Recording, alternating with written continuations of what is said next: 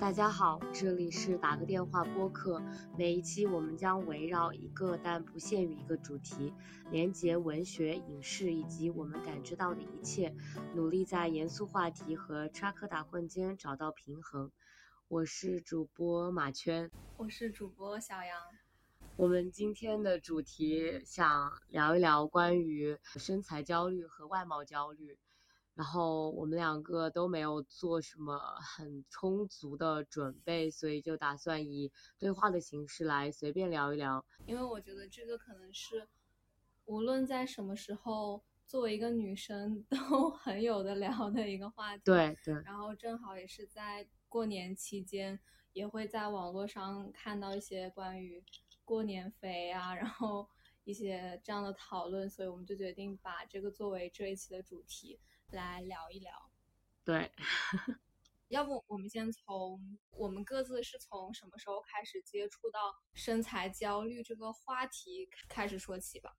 可以，可以。那你先来聊一聊。好呀，我觉得身材焦虑应该是从初中，就不能说是身材焦虑吧，就是说对身材和外貌有一个概念，应该是从初中开始吧。那个时候会。比如说学校里会有什么班花、校花这种东西，然后那个时候还有什么贴吧，就我真的记得我当时初一就是刚刚考上初中嘛，然后那个时候还在搜贴吧，就你点开贴吧搜那个中学的名字，就会出现某某中学校花这样，就是那个时候会对漂亮然后身材有一个这种定义，然后身然后到了初三。应该是初二、初三吧，大概那个时候，就比如说订校服要要要自己订，要自己去买码数，比如说 S 码、M 码，比如说体育中考要报自己的身高体重，体检也会给你写上，然后你就会看到别人，就这种。可能我这个人是属于比较怎么说呢，有一点大神经大条的人。就我对这种事情不是特别敏感，但应该就是从那个时候开始，我会有这样的概念，就是说啊，原来瘦才好看，然后原来呃苗条的人会怎么怎么样。嗯，对，其实就是你刚刚说到初中体检，就很能激起我的一些 回忆，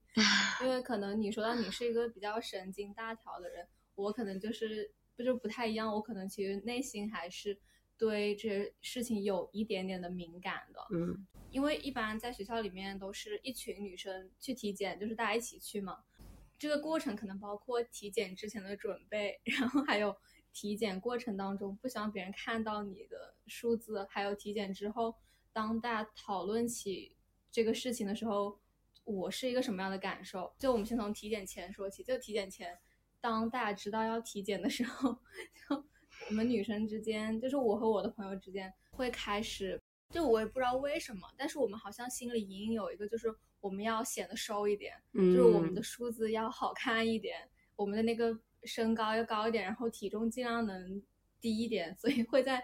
体检前两三天就是去减少饮食这样的一个状态。虽然我们当时没有一个明确的概念什么是身材焦虑，但是我觉得就是隐隐感觉到好像是什么。外界的这些评判标准在隐形当中推着我们做这样一件事情，就现在想起来也很奇怪了。嗯，然后当去体检的时候也会有，就其实我是作为一个比较矮的一个小个子，当时我初中的时候，我觉得我其实算正常的体型，就是也没有特别胖，但是可能。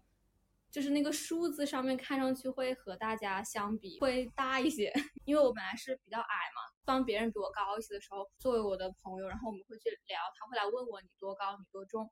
就是这个比例显出来，其实是会让我有一点点自卑的。在那个时候，甚至有一些男生，就是玩关系稍微好一点男生，会来过来问你说你的体重是多少啊？会来说我好瘦啊，然后会说你怎么怎么样啊，就来问你的状况。其实每当那个时候。我心里会有一点点难过的，一丁点，可能没有太多，但是你心里隐隐知道，好像在这一块儿你是没有任何优势的，或者说你觉得大家推崇的那个标准并不是你这样的，大家会去喜欢那种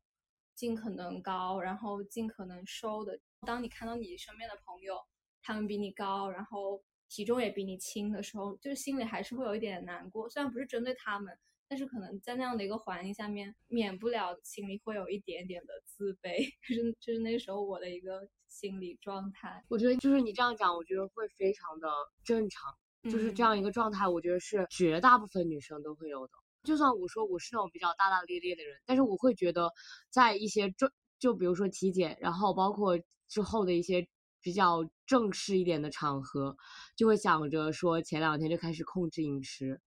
就会觉得说好像穿衣服会更好看。这样，这种东西就是你可能就算你自己呃有意识到这是一种焦虑的行为，但是你还是没有办法去，比如说改变大家的审美。对，就是你就是会想要去，就是做大家看上去比更漂亮的那一类人，因为女权 feminism 这个东西它。本身它的三个阶段都是关于围绕美的讨论的，就他们的第一个阶段也是女性反对选美比赛，包括他们把乳罩、附带假睫毛之类东西扔进垃圾桶，也是为了表明他们对美的态度。第二个阶段和第三个阶段也是关于 beautiful debate，就是我觉得这种东西它就是从从古至今，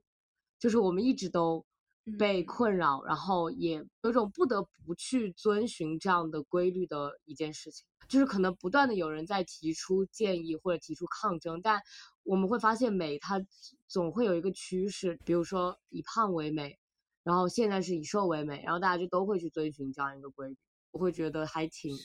对，就挺陷陷入这样一个漩涡里面。因为你说到，其实我觉得除了少部分。天生生下来就很瘦的女孩子，就大部分人都是作为一个很普通的一个状态，这可能是一个那种必经的经历。嗯，就好像之前我在一些视频里面看到，就是说，就很多关于女权的一些事情，其实最基础的就是从你从对身体的这样的一个看法去改变自己。有很多关于 body positive，就是一个这样的。让自己对自己的身体有一个更加积极、更加正向的态度，而不是说被外界的声音所绑架，然后去迎合大家的一些审美。你刚刚说到那个，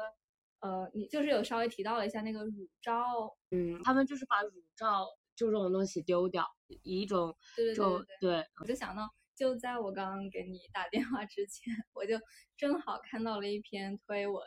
他那篇推文我觉得特别有意思。就是她是一个女孩子，她想要拍一个有关乳房的纪录片。就是她是一个中国的女孩子，她那个推文从开始是说到她是作为一个男孩子养大的一一个性格，然后她就是对自己胸前的胸对自己的胸并没有很很很多的想法，但是当她慢慢的长大的这样的一个过程，就其实是会给到她困惑。然后他就是说，在这个过程当中，他也有尝试过去做束胸啊，可能会有一些方式，然后用塑料膜去包裹住自己的胸，然后让自己的胸显得小一点，这样的方法。其实胸这个事情在初高中来说也是一个比较敏感的事情，我觉得是的，是的。就我也有因为这个自卑过，可能有一些发育的比较早的女孩子，她们就会试图去掩盖，不想让别人注意到。就是自己发育了，因为有可能就会被调侃。就这个纪录片的计划当中，他是把他是把胸形容成两座大山。我我真的觉得这个这个比喻特别有意思。他就是想要通过这个纪录片去探究，在这两座大山后面的到底是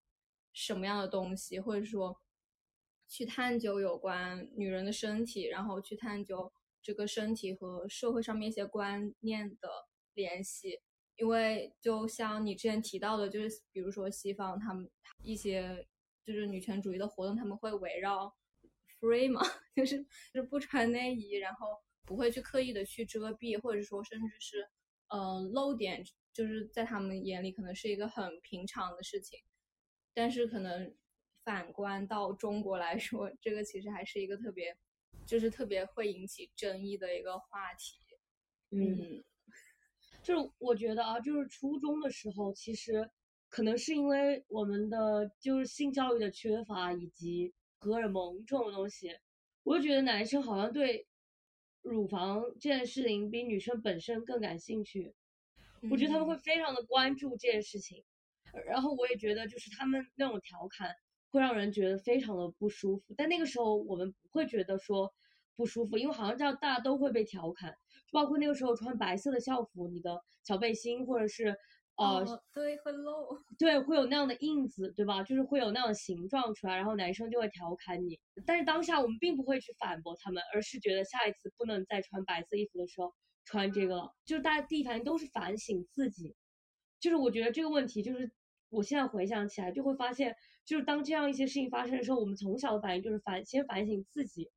就可是这件事情现在来想，我们为什么要反省自己？这就是一件很正常的事情。对我们什么都没有错呀。对啊，然后包括就是讲一句稍微题外一点的话，包括那个时候卫生巾也是，就现在可能我们知道，就是不要在月经羞耻，就是我们可以大大方方的讲我来月经了，然后我们也可以大大方方去买卫生巾。但那个时候大家都会说是大姨妈，然后你也不会跟别人说我来月经了，你会说我来大姨妈了。然后你去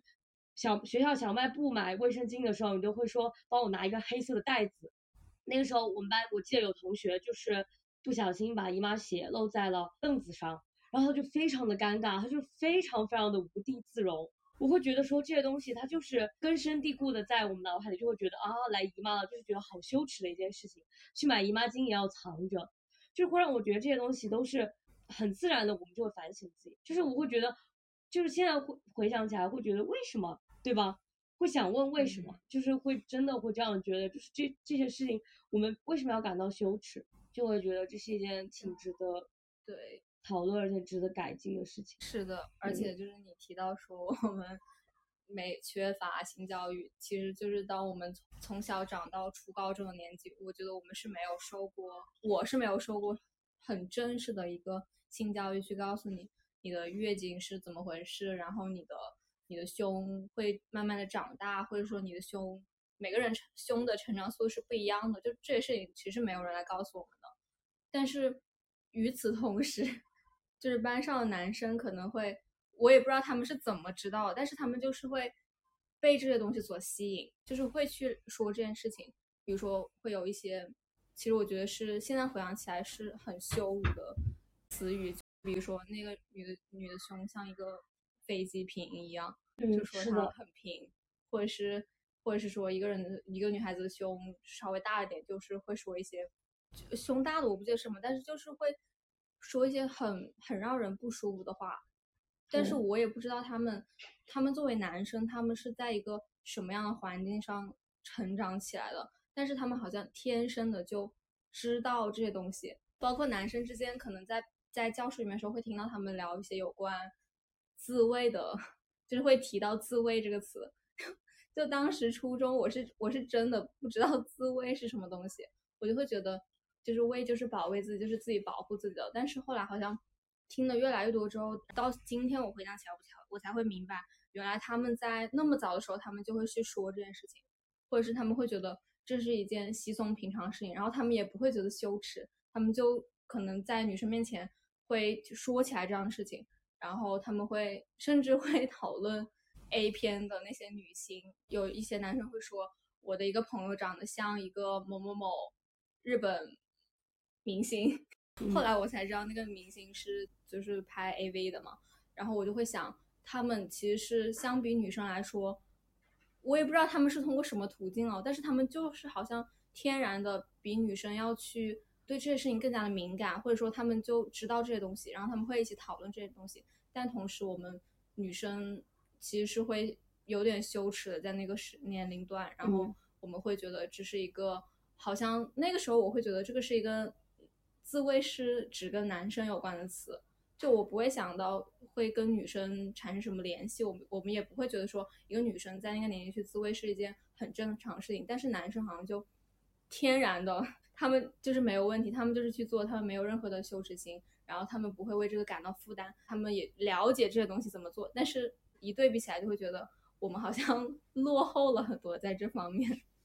是的，比如说，其实我觉得 A V 就特别是日本像，就是日本这个国家或者是东南亚的 A V，它基本上都是男性向的，它嗯就是、就是说它基本上就是拍给男生看的那种。呃，我是读过一些就是关于这个东西学术方面的一些文章，不是说我阅片无数哈，嗯就是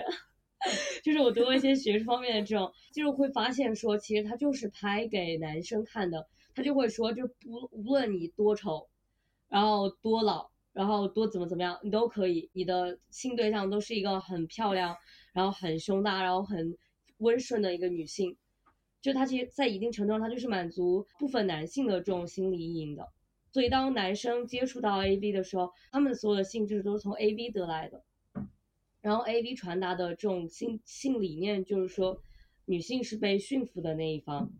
其但其实 sex 应该是一个双方都很愉悦的过程，对吧？但是其实，在 AV 里面，你会发现主要是男性在感到愉悦，女性是被就是被那个的一方。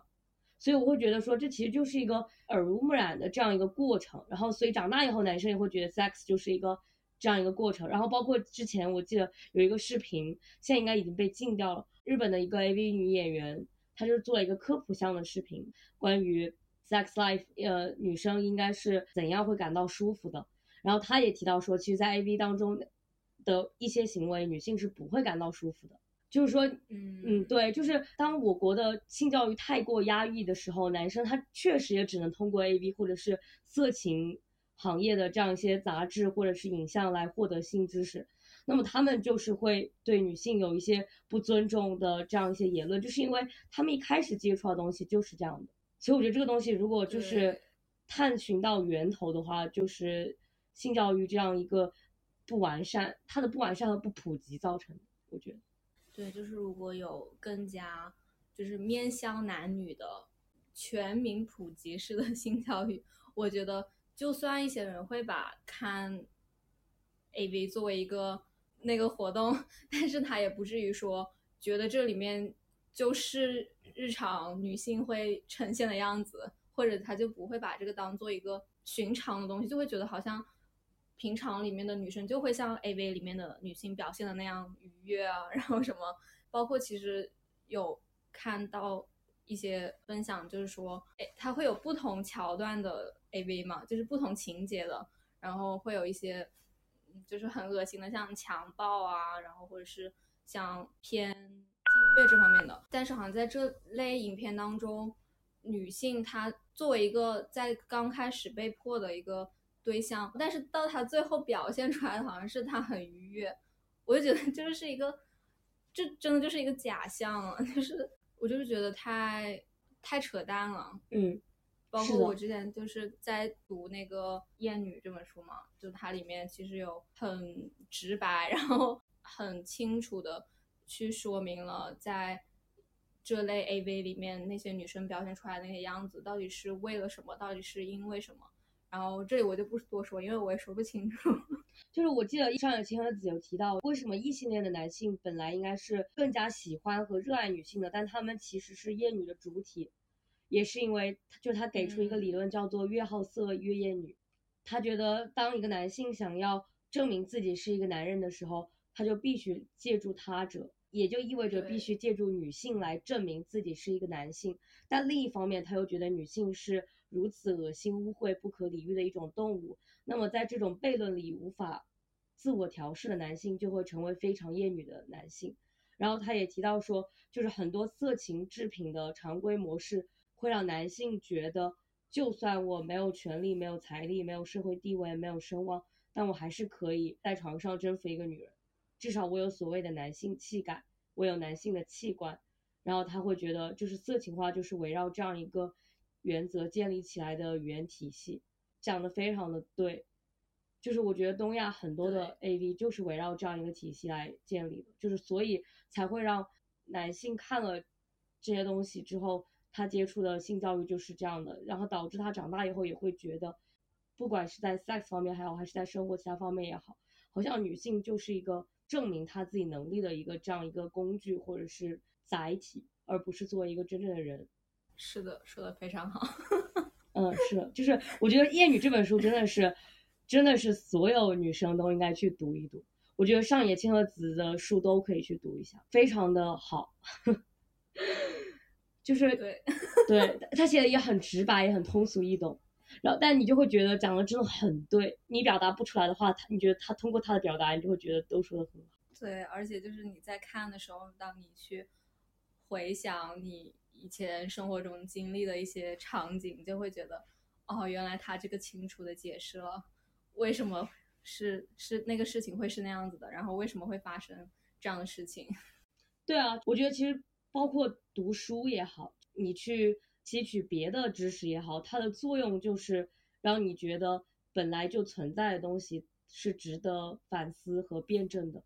就是我觉得，就是读书最终的，就是不是最终，就是最基本的目的是这个。你会觉得，当你通过看书，就不管什么类型的书，包括就是我觉得女权问题是最显著的一个，对于我来说，就当我读一些女权方面的书的时候，我会发现原来我身边那么多理应存在的事情，它其实并不是应该存在的。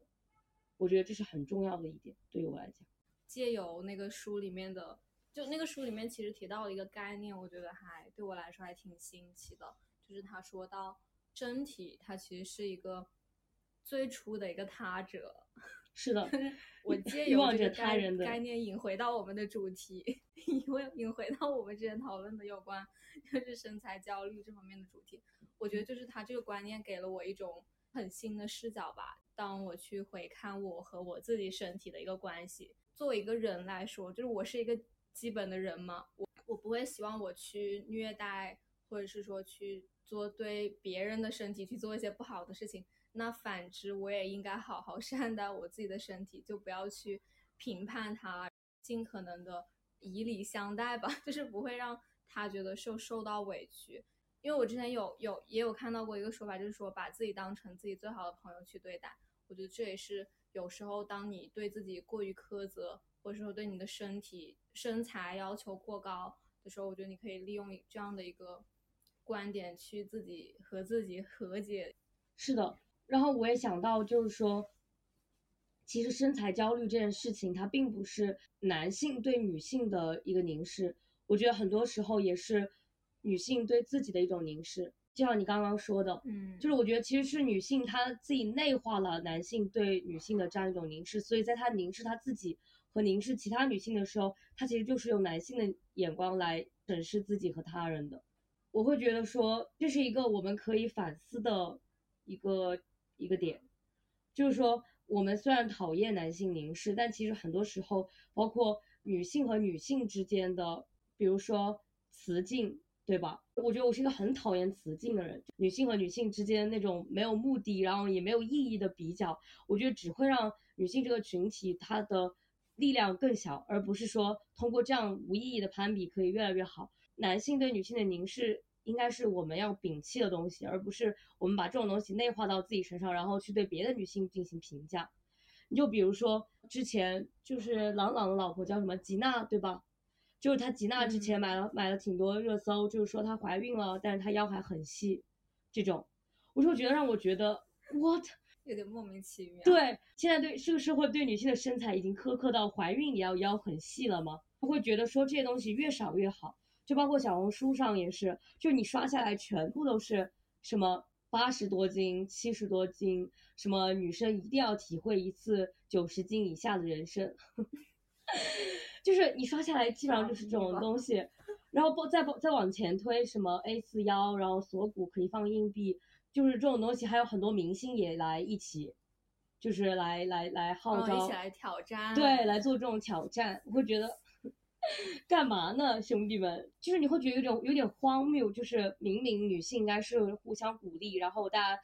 打造一个稍微健康一点的审美，但大家其实都是在互相的 push。就是虽然男性凝视在这样一个一场这种审美的规训当中占占主体，但其实我觉得女性有时候对自己和对他人都也也有一点过于苛责。虽然我觉得这是一个社会的这样一个畸形审美的导向结果，但是还是希望就是从我们自己和身边做起，不要再让这样的现象愈演愈烈。就是每次我刷到这种东西的时候，我都会觉得有一种愤怒之情。我觉得我已经算是跳脱出外貌焦虑和身材焦虑的那那那那种人，但是我翻到我刷到这种东西的时候，我会觉得他在强加给那样一些本身就有外貌和身材焦虑的人，让他们每天都在执着于自己为什么还没有到八十斤，就是我会觉得这种东西真的看着都生气。是是的，这也让我想，就是想到我最开始想要聊这个主题，就是因为我的一个朋友的朋友，就我的朋友告诉我，他的朋友突然被刺激到了，就是说要减肥，然后结果就一下子可能就少，嗯，很少吃东西嘛，然后后来就暴饮暴食。就他给我说的那个具体他吃了什么，他说他吃了三碗面和十一个饺子。我当时看到这个文字，我就就是我真的觉得就是，难道 这个社会给女性的要求还不多吗？就是为什么要这样子用用一个个硬性的要求去套在每一个活生生的人身上？我就觉得就真的是很就是很很难受的一种感觉。我就希望大家能够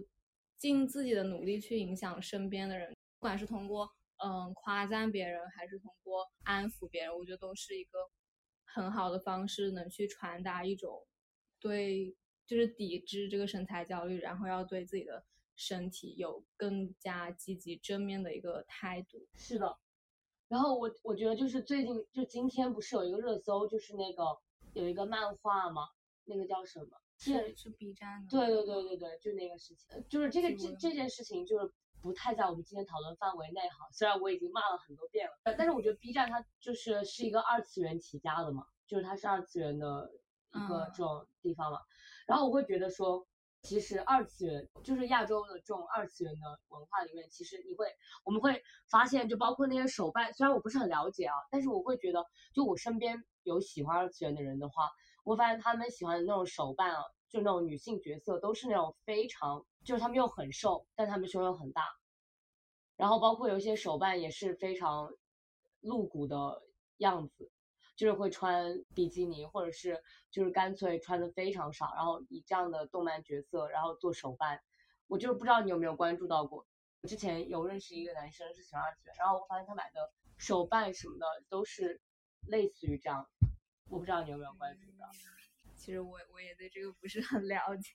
但是我觉得确实。可能就是整个，嗯，就是日本的那种，对，就是日本的这种叫什么宅宅女宅男文化还是什么，就是对动漫里面的女性角色都让我有一种，就是有点不太现实的女性身材，但是大家就是都觉得是很美的，比如她们有很大胸，但是她们很瘦很瘦，这样。这种东西在亚就是亚洲的这种二次元文化里面还挺流行，然后二次元文化其实是一个挺。它也不算小众的文化吧，然后我会觉得这种东西对女性对美的这种标准的影响还挺大的，因为其实大家都知道，就是很瘦，然后又胸很大这种东西，其实它是很难存在的嘛，对吧？但是其实它就是是一种畸形的审美标准。当比如说日本或者是东亚的女生，就是看到这种东西之后，然后用这种东西，这种动漫的身材来要要求自己，她就会永远没有办法达到这样的标准。然后她就会无限的陷入这种性魅力的焦虑中，然后女性的性魅力它本身就是高度的社会文化产物，就是我觉得就是女性的性魅力本身就是这个社会去定义的，包括男性也好，或者是整个社会的文化也好，我们会发现不仅仅二次元嘛，就是主流审美其实也是由一定的流行文化来定义的，比如说现在明出现在大屏幕上明星都很瘦，那么我们的美就是瘦的。然后包括那个时候以胖为美，皇帝审美的女人是胖的，所以我们就是胖的就是美，就所以我觉得就是二次元文化这个东西在一定程度上影响了我们对美的定义。是的，但我在这里想提一个就是正面的例子，是那个日本的那个搞笑明星渡边直美，我觉得应该很多人都知道她吧？嗯，我觉得就是她起到了一个稍微起到了一个在日本那样的比较压抑的氛围下面起到了一个正向的一个作用。我之前就是有去搜过他的一些资料，然后或者是看他的一些照片，我都能感觉到他的由内而外的那种开心。然后他也说过一句话，他说：“呃，我不是因为胖所以我才喜欢自己，我只是因为喜欢自己而已。不管我是一个什么样的，我的身体是什么样状态，我觉得自己对自己自己的态度才是一个更加重要的，自己对自己的态度才是更加重要的。就你要对自己发自内心的。”自信，然后你要相信自己，不是相信自己能超越吧，就是相信自己能和自己的身体平和相处，就也不要就是对自己的要求过高。当然，我觉得这种时不时的焦虑其实是每个人都会有的，嗯。就这个真的是没有办法避免的，因为你不可能不接受任何信息，你不可能不把自己暴露在一个 外面的环境下，所以我我们尽量能去做的就是在管好自己的心，然后去自己去明白什么样的是积极的态度，而什么样的其实是外界莫名其妙加给女性的一些所谓的要求吧，就 包括你说到那些二次元的手办的那些形象，其实我觉得也和那些日本动作明星的形象是高度吻合的。嗯嗯嗯，就是你刚刚提到不是正向的影响吗？我觉得我也想到了两个例子，就是一个是我们国家的辣目洋子，对不对？对对对对对，就是我觉得她就是很美，我不会觉得她不在主流范围内什么，我就觉得她很美，我真的发自内心觉得很美。她说我之前是接受自己的身体，我现在是觉得自己身体很美。而且你会发现，就当一个人他就是发自内心接受他自己身材的时候，他就是会让你觉得很美。我觉得漂亮和美是不一样的，漂亮你可以是五官精致，然后身材怎么怎么样，就是你会觉得啊这个人很漂亮。但是美它就是一个很多元的东西，当一个人身上散发出那样的气质的时候，你就会很直观的觉得他很美。我觉得人就是要追求美的状态，而不是就是单纯的那种很扁平化的漂亮。就比如辣目洋子，就你看她上台也好或者怎么样，她就是很美的一个人，她演戏演的也很好。我就觉得在自己领域闪闪发光的人，真的就也很美。我看她微博发的照片什么的，我就会真的很很被她这种自信感染到。然后包括之前我记得 C K 他也推出了大码模特，虽然说有一定追求政治正确的这样一个成分在里面，但是我觉得这种开头是好的，是让整个时尚行业意识到女性的美是多元的，就是不是说骨瘦如柴才可以当模特。就虽然他们所可能现在处于一个稍微有一点点矫枉过正，就是大家一定要，比如说一定要黑人，一定要一定要胖，然后一定要怎么怎么样。但是我觉得就是这样一个趋势是好的。当越来越多的企业和公司意识到女性的美是不可以被你们这些衣服定义的时候，我觉得这是一个好的趋势。就包括之前 B M B M 不是说就是都是均码吗？他们请的店员也是一定要很漂亮，然后一定要很帅，要有多少多少粉丝才可以去当 B M 的店员。小红书就出了一系列怎样成为 B M 的店员，怎样穿进 B M 的衣服。真的，你知道当时我是真的有多么的讨厌 B M 这个品牌吗？不是说讨厌漂亮的人，我也特别讨厌。对，也不是说讨厌均码，但是他这样，你说是不是？就是他这样大肆宣传，真让人觉得很无语。还有一个网上有一个流传的，就是 B M 标准身材表嘛，虽然我不知道那是嗯，就是杜撰的还是怎么样，但真的，我看到时候真的爱穿不穿 OK，爱买就是有一种对对对对，对吧？就是你谁呀、就是这种感觉，你知道吗？就是你谁呀、就是还为了穿你这件衣服，还要把自己塞到塞到这样一个体重里，真的是莫名其妙。我就希望这种就是强加强加焦虑的事情越越少越好。之前提到就是 CK，他会请一些大码模特去做很大那种程度的广告宣传，然后这让我想到我在听姜思达他第一期的播客的时候，他说的一句话，确实对我来说有点醍醐灌顶。他说，政治正确一定程度上就是正确的，是啊。然后我之前还听说，就是矫身就是应该是那样的。对，比如说就是矫枉过正这个词，它就是必须要过正，不然不可能矫枉。就是这种东西，虽然你会觉得有点偏激，但是有时候一定程度上矫枉过正，它就是一定就是它就是需要矫枉，对吧？我会觉得达到一个比较平衡的状态。对对，有些有些事情就是要这样去想。你说现在大家都说打拳吗？对吧？那就是要打呀，打的就是你呀。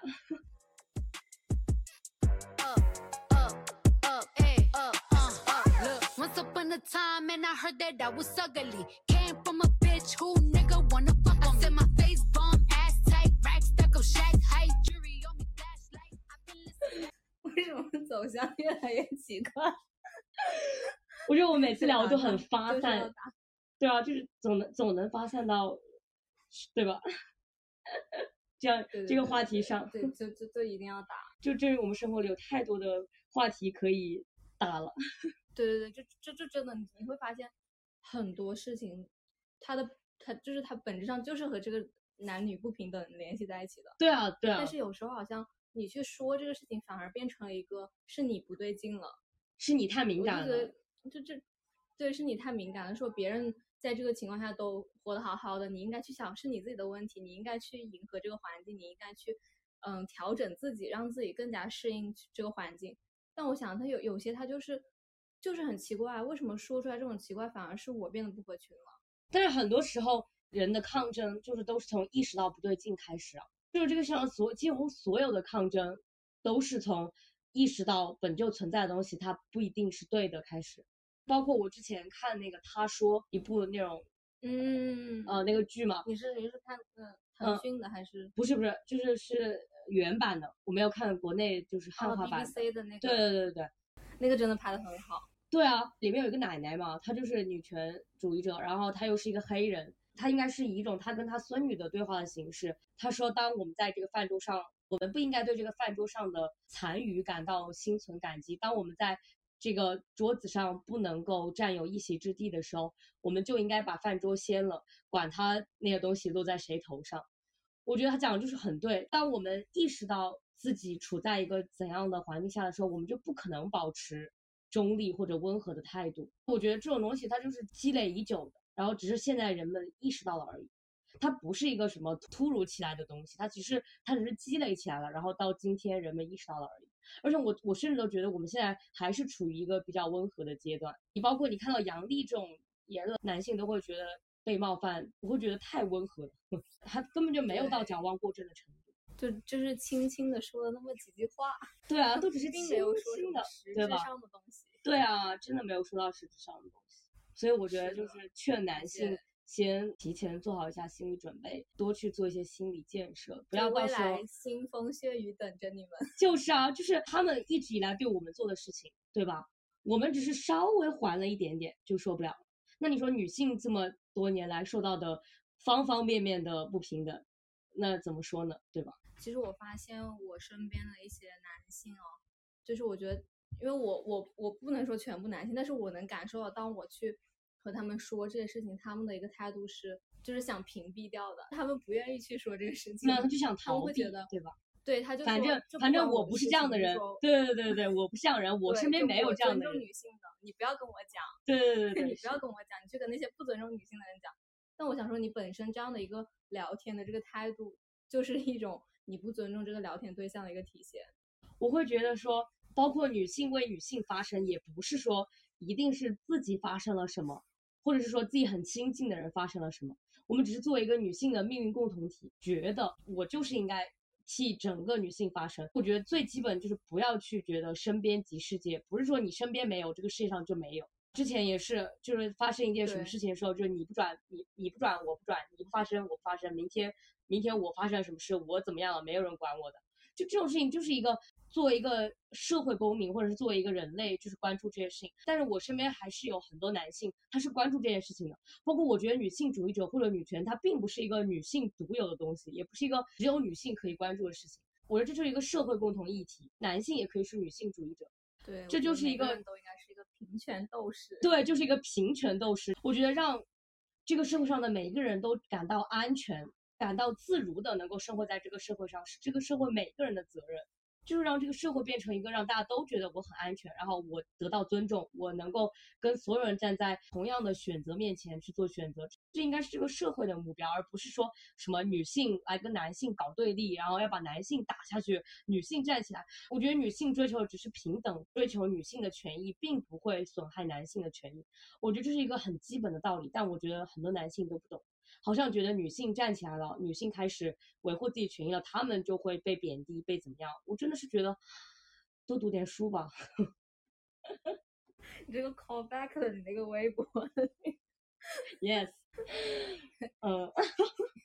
就是有在内涵。我想到之前看的一个法语的人权演讲吧，因为你说这些事情态度，就是让我联想到那个女孩子她在那个演讲台上她说那些内容，她说的其实是一个原本可以完全跟他没有关系的一个事情，但是他就是用一种共情的一种态度吧，我觉得这是女性的一个优势之一，她就会很为那那个事件当中的受害者感到愤怒，她会毫不掩饰的把她的愤怒展现在那么一个很大的一个演讲台上。我觉得就是我们需要越来越多这样的人，因为还有真的还有很多很多女的等着大家这个集体去解救，这真的是解救。我们应该都有听说过非洲有割礼这样一个习俗。他提到的一个例子是从非洲那边移民过来的一个家庭，他们住在伦敦，但是他们还是执意要给他们的女儿做割礼，就他们那个家庭，父母就是按住女孩子的头，按住女孩子的脚，不停用用刀去割那个地方。所以说，就是真的是解救，我们要多多打拳，然后就才能让让这种别人当做习俗的东西能越来越多的减少，然后让世界多一点平等吧。是，就这种事情，可能在我们看来就到了一种无法想象的残忍，但对他们来讲还是一种习俗。所以我觉得保持愤怒就是应该的。你说当听到这种事情的时候，你如何能保持冷静呢？所以我觉得保持愤怒，包括你说打拳也好什么的，它就是只是针对这种事情我们的相应的情绪而已。这你无法控制自己的情绪啊。当你听到这种事情的时候，对，就是我们也有权利去表达我们的一个态度。对，因为要是不让别人知道我们对这个有意见，那那那些人正在做这些事情的人，他怎么会改变呢？对啊因，为他们听不到声音，他们当然就不会改变，他们就会觉得理所当然，他们就会继续这样下去。是，我也觉得好。我们今天 我们是不是就是讲着讲着 又讲到打拳，我们干脆不要学，就是要打，不管怎么样就 是要打，打的就是你打的就是你，我们就不要学了，打的就是你。我天呐，我们真的聊什么都能聊，但这个就是没有办法，我觉得我觉得我们生活里就是充斥着这样的事情，就没有办法不提到这个事情。对，而且我觉得就是需要越来越多的人去表达自己的态度，对这样子那些所谓的公正才会有所变化。又我又想到一个，当我分享一个一个案件吧，就可能是最近发生的一件很无语的一个案件，我分享给他，他说啊，那那就没事，那是等着法律流程去处理。但我我心里就是翻了个白眼，然 后我就觉得，因为有些有些时候法律这个东西，就就它真的不一定是公正的。我觉得法律它就是决定的是最低下限，就是它惩罚的是这个东西，它会定一个这种下限，但是道德它应该是上限。很多东西你你从道德层面上可以无尽的谴责，但是你说法律它是有它自己的局限性的，每个国家法律它都是就是完善中，你不能说哪个国家的法律它是完美无瑕的，就你不能说就是我们谴责的每件事情法律都可以给它惩罚，但是不能因为法律不给它足够的惩罚，我们就不去谴就责它。不说，对，不能够就是不去讨论。就是也有很多的例子，就是如果你去看书或者是你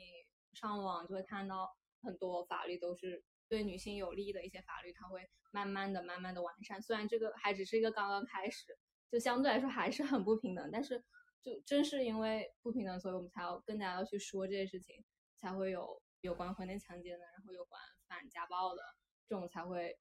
就是越来越完善，达到一个我们比较满意的态度吧。虽然我觉得我看不到了，会的，我觉得我还是保持着一种较为乐观的态度。我会觉得就是一步一步来嘛，对，就我们就做好自己能做的一点点事情。对，就是做总比不做好嘛。声音。对，